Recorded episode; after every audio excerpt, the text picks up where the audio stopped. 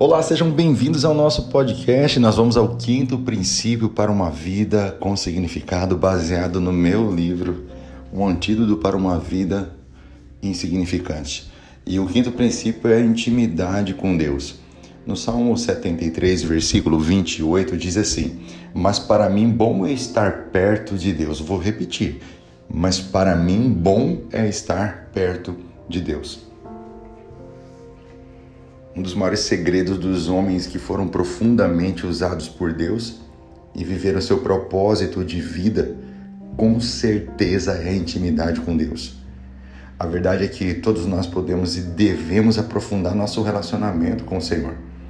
Intimidade significa, como disse o salmista Davi, estar perto. E isso traz sentido para a vida. É estar tão perto que passa a investir tempo de qualidade para estarem juntos, sem segredos. Este é nível de relacionamento que Davi buscava com Deus. Ele sabia com, como ter um relacionamento íntimo com o Senhor, independente das circunstâncias que eles estavam vivendo. Mesmo em sua queda moral, o relacionamento de Davi com Deus não desapareceu, não acabou. Ele foi realmente um exemplo de um homem íntimo com Deus. Nada pôde destruir essa ligação de intimidade entre Davi e o Senhor. Você tem intimidade com alguém que você não conhece? Você se relaciona profundamente com uma pessoa que não conversa com você? Com Deus é a mesma coisa. Para se ter relacionamento de intimidade, tem que estar perto. Há vários tipos de relacionamentos superficiais, como de colegas de escola, de trabalho, vizinhos, até mesmo conhecidos através de terceiros, como amigo de um parente, etc. São vários níveis de relacionamentos e são superficiais, mas com Deus é diferente. Deus sempre buscou um relacionamento íntimo com o homem, nunca superficial, porque Deus é relacional. Ele sempre desejou ter um relacionamento íntimo com todo mundo. Ele nos criou com essa capacidade espiritual de ter um relacionamento pessoal com Ele. Agostinho já dizia assim: Deus me é mais íntimo a mim mesmo do que eu mesmo.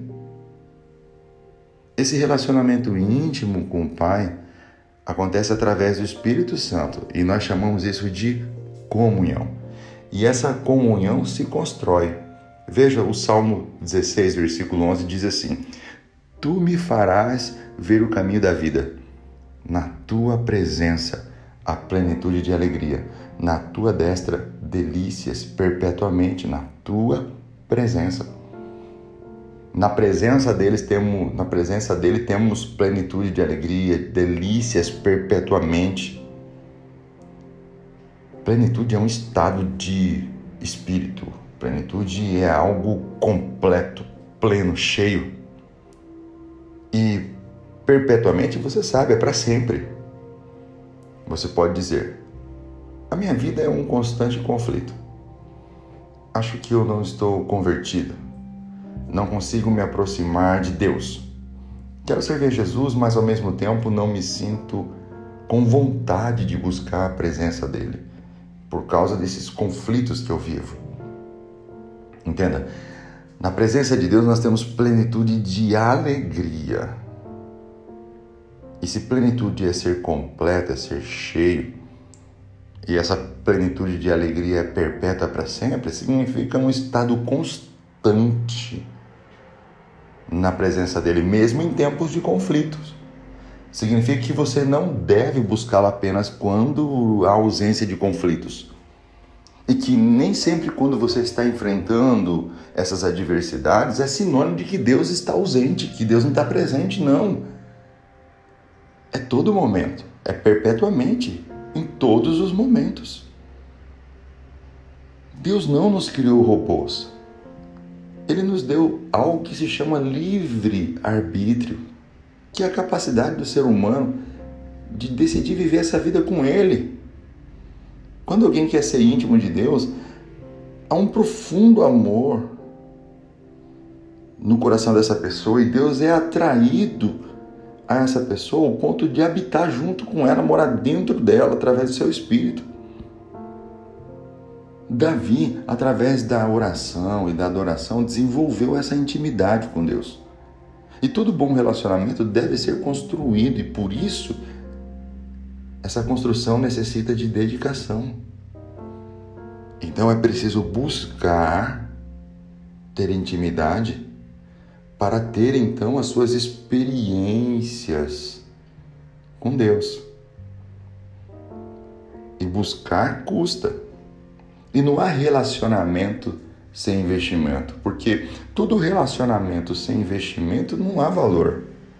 Vou repetir: todo relacionamento sem investimento não há valor. Você só pode construir um relacionamento íntimo com Deus investindo tempo, falando com Ele todos os dias.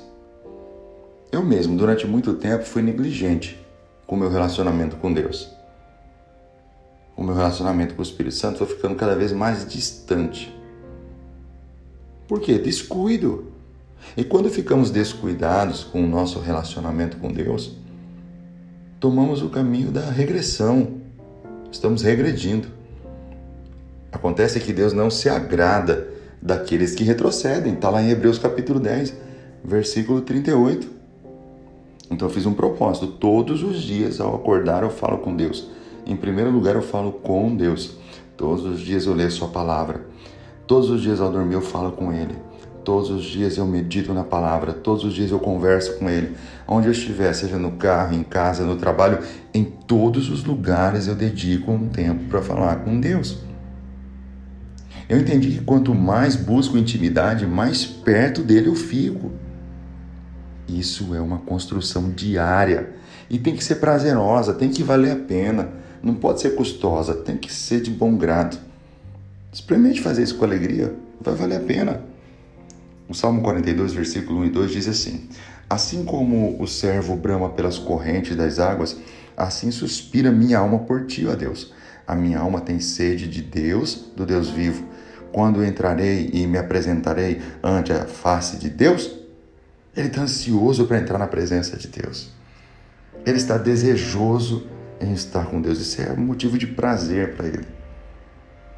E Deus só revela os seus segredos para os que são íntimos. Vou repetir: Deus só revela os seus segredos para os que são íntimos.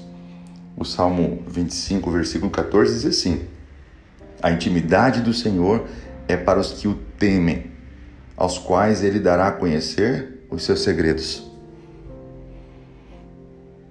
Davi é um desses que se relacionava com Deus com tanta intimidade que conhecia muitos segredos do coração de Deus.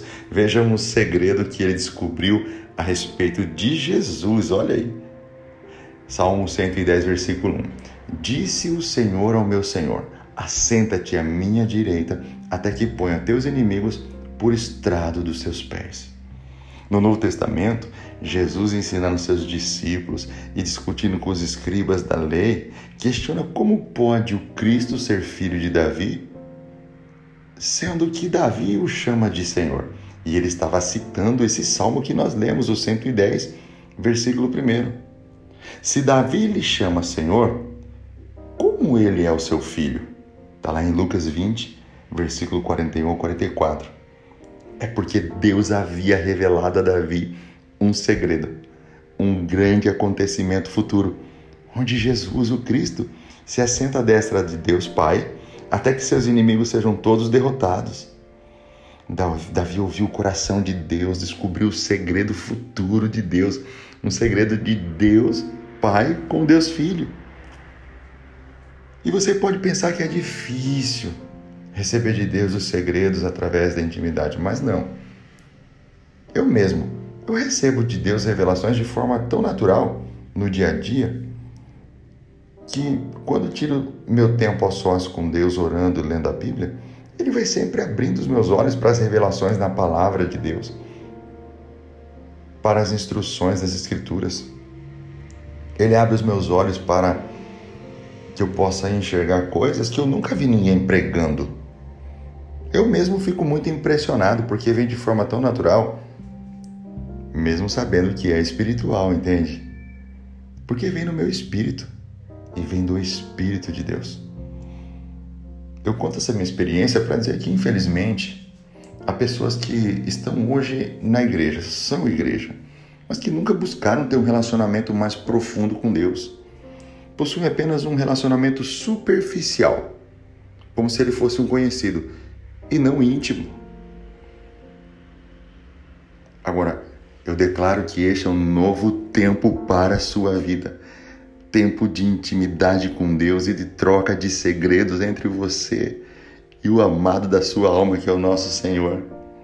Então, grave algo: Deus não tem filhos favoritos. Vou repetir: Deus não tem filhos favoritos, tem filhos íntimos.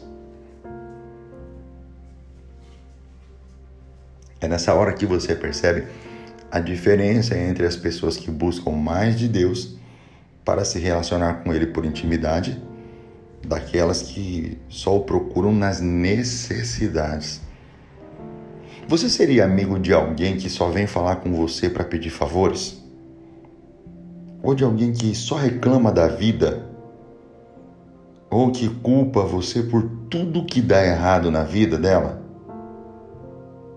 Se te pedir, abrir o coração, apresentar as necessidades, as frustrações, as decepções, as ansiedades e angústias é bíblico, eu sei disso, é bíblico. Jesus Cristo ensina a gente a pedir. Mas eu estou falando de algo mais profundo do que isso.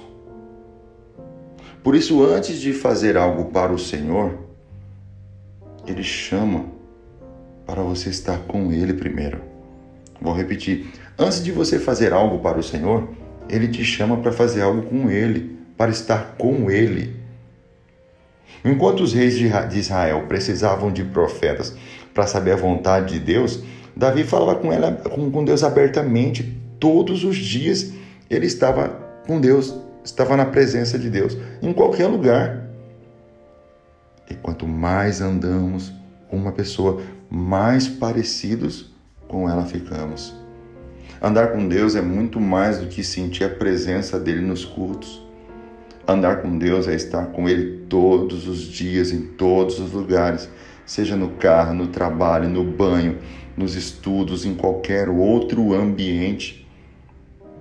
É convidá-lo para entrar com você em todos os ambientes. Se o Senhor não pode entrar com você em qualquer ambiente, então esse ambiente não serve para você. Vou repetir: se o Senhor não pode entrar em você e com você em qualquer ambiente, então esse ambiente não serve para você. Imagine você entrando em um ambiente qualquer ao lado de uma pessoa que você mais ama nesse mundo. E na entrada, o segurança diz assim, ó: "Só você pode entrar". E a pessoa que está com você não pode, tem que esperar lá de fora. A pessoa que você mais ama, hein? Qual seria a sua reação? No meu caso, o ambiente que as pessoas que eu amo tiver que esperar do lado de fora, então não serve para mim. Por isso é, é possível que você ande mais com Deus, é preciso que você ande mais com Deus, invista tempo no relacionamento com o Senhor, fale com Ele dos seus sonhos, fale com Ele dos seus planos, fale para Ele das suas metas. Abra também seu coração e fale das suas dores, dos seus medos, dos seus traumas. Afinal, aquele que se achega a Ele não volta da mesma forma. Sempre sairemos melhor de um encontro com Deus. Sempre estaremos diferentes. Sempre. O Salmo 91 diz assim: Aquele que habita no esconderijo do Altíssimo, a sombra do Onipotente descansará. Há uma versão que diz assim, ó: aquele que habita no secreto.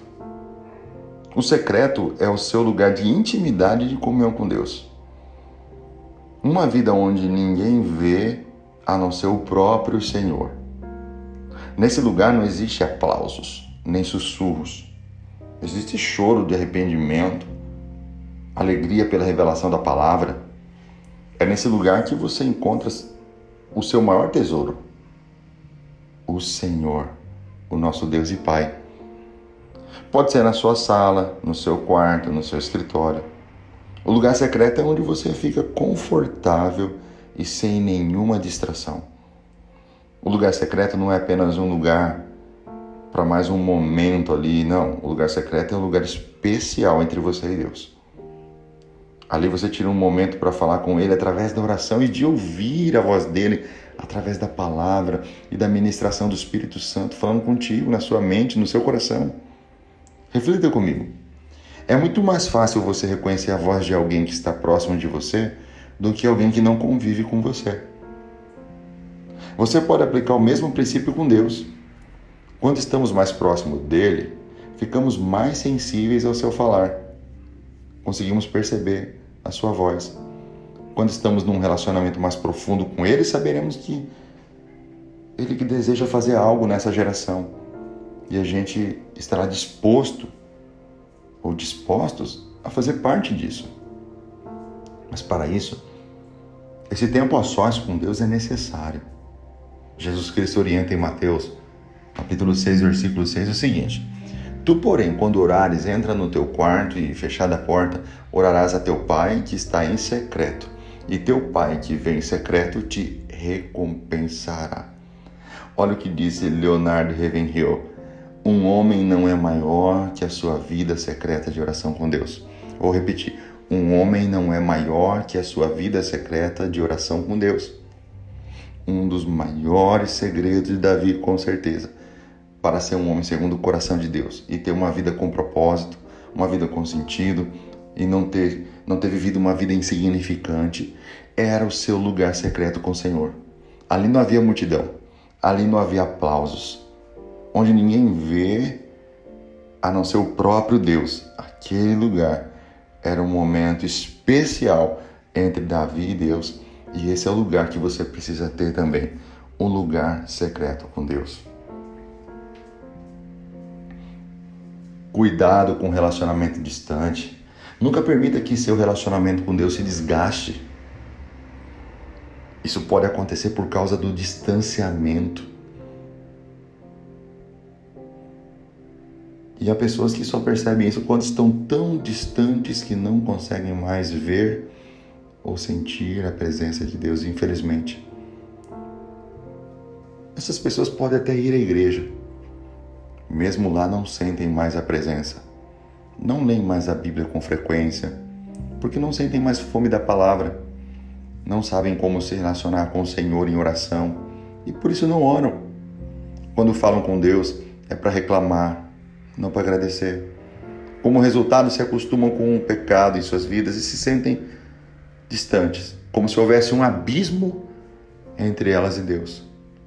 Agostinho de Hipona diz: a oração é o encontro da sede de Deus com a fome do homem. Quando Davi pede a Deus que sonde o seu coração e prove os seus pensamentos, ele está convidando a Deus para permanecer perto dele.